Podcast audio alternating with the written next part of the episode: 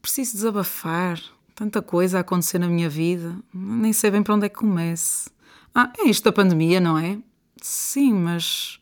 Olha, eu também. Isto está sempre em casa, é trabalhar, é cozinhar, é ajudar as crianças na escola. Não tenho um minuto para mim.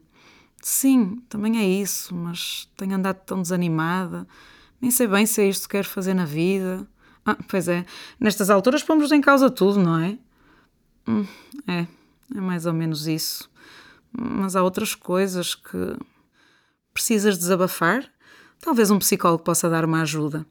O meu nome é Susana Almeida, sou psicóloga clínica e psicoterapeuta e este é o Mudança Podcast.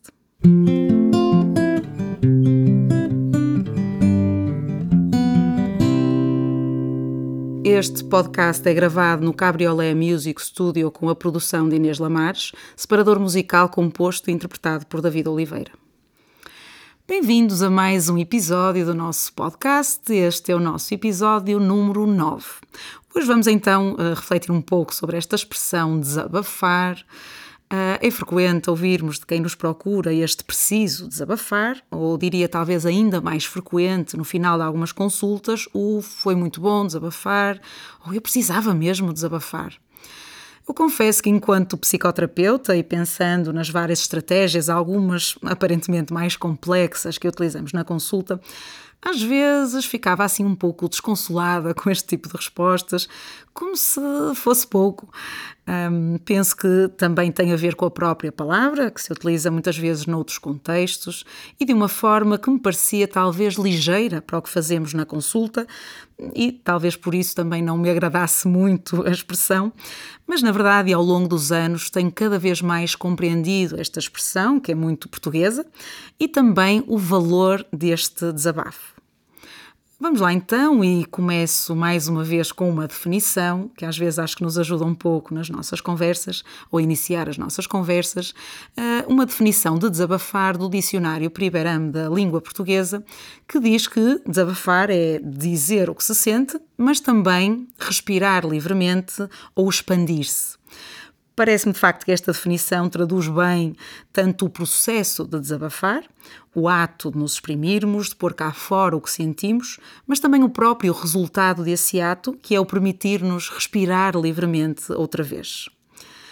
Visto assim, eh, é de facto uma coisa preciosa este desabafar, poder respirar novamente, sair-nos um peso cá de dentro, porque às vezes também é outra, outra expressão que as pessoas uh, referem.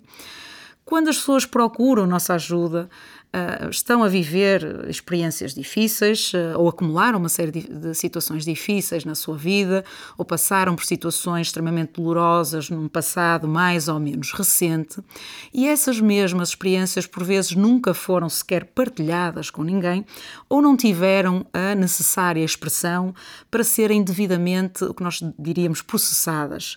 Portanto, entendemos que há uma série de passos psicológicos que nos permitem, de alguma forma, e entre aspas, encaixar ou resolver as nossas experiências de vida e, portanto, talvez um dos primeiros passos seja precisamente esta uh, expressão.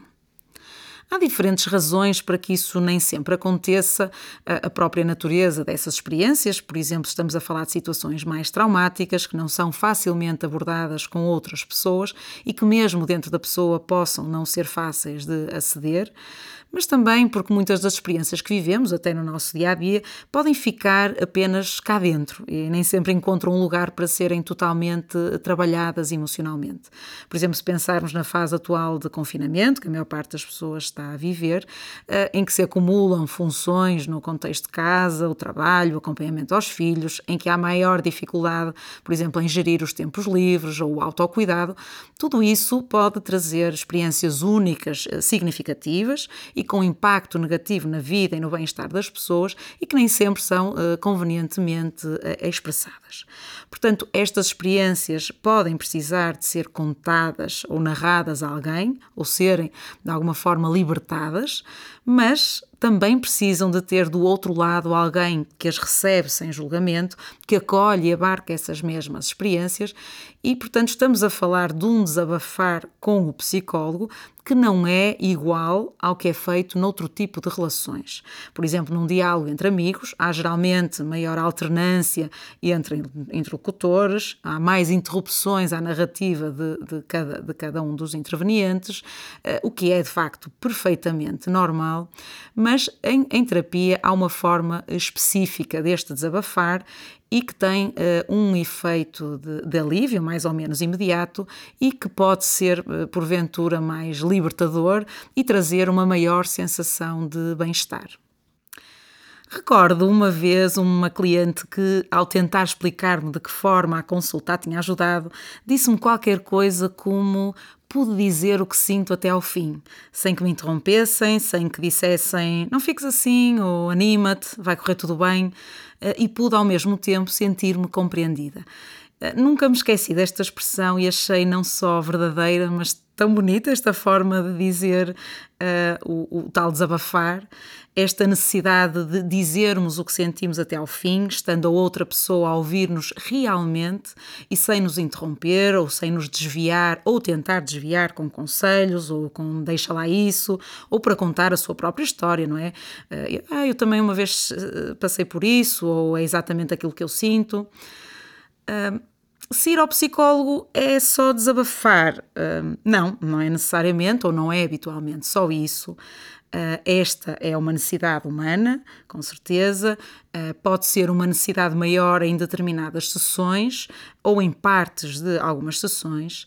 Uh, e às vezes há o que nós chamamos uma pressão narrativa para contar determinados episódios ou experiências mais marcantes e que vão, uh, vai acabar por acontecer essa narrativa se houver as condições necessárias para que tal aconteça.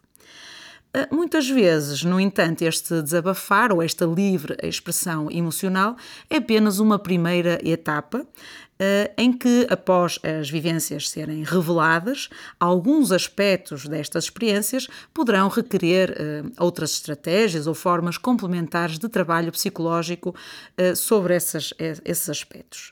Portanto, a terapia compreenderá muitas outras valências, para além deste desabafar, mas este é um aspecto que é realmente importante em, em muitas situações. Espero que tenha gostado deste episódio. Se sim, não se esqueça de pôr um gosto ou um like aqui embaixo e de subscrever o nosso Mudança Podcast. Pode ainda comentar ou colocar alguma questão que gostasse de ver respondida. Se estiver ao nosso alcance, poderemos abordar essa questão ou tentar responder à questão ou tema uh, que foi levantado num dos nossos próximos episódios. Para além disto, pode sempre seguir-nos nas nossas redes sociais. Estamos no Facebook, no Instagram e nas plataformas de podcast. Uh, Podbean, SoundCloud e Spotify. Eh, na mudança, fazemos consultas presenciais e online, somos especialistas em psicologia clínica e em psicoterapia e temos uma equipa preparada eh, e com gosto para o ajudar eh, nas suas dificuldades psicológicas. Foi um prazer estar aqui hoje, obrigada pela sua atenção e até ao próximo podcast.